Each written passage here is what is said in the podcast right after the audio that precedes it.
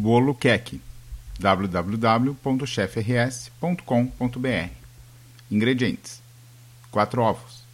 2 colheres de sopa de manteiga. 2 xícaras de açúcar. 2 xícaras de farinha de trigo. 1 xícara de maizena 1 colher de sopa de fermento químico. 1 xícara de leite morno. 1 colher de sopa de essência de baunilha.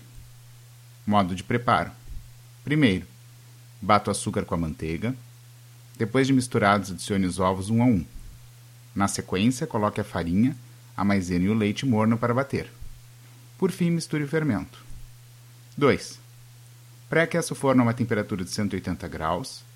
Unte uma forma com margarina ou manteiga e polvilhe com farinha de trigo. Coloque para assar no forno pré-aquecido até dourar. Para mais receitas, dicas e histórias de gastronomia, acesse www.chefrs.com.br www.cultura.br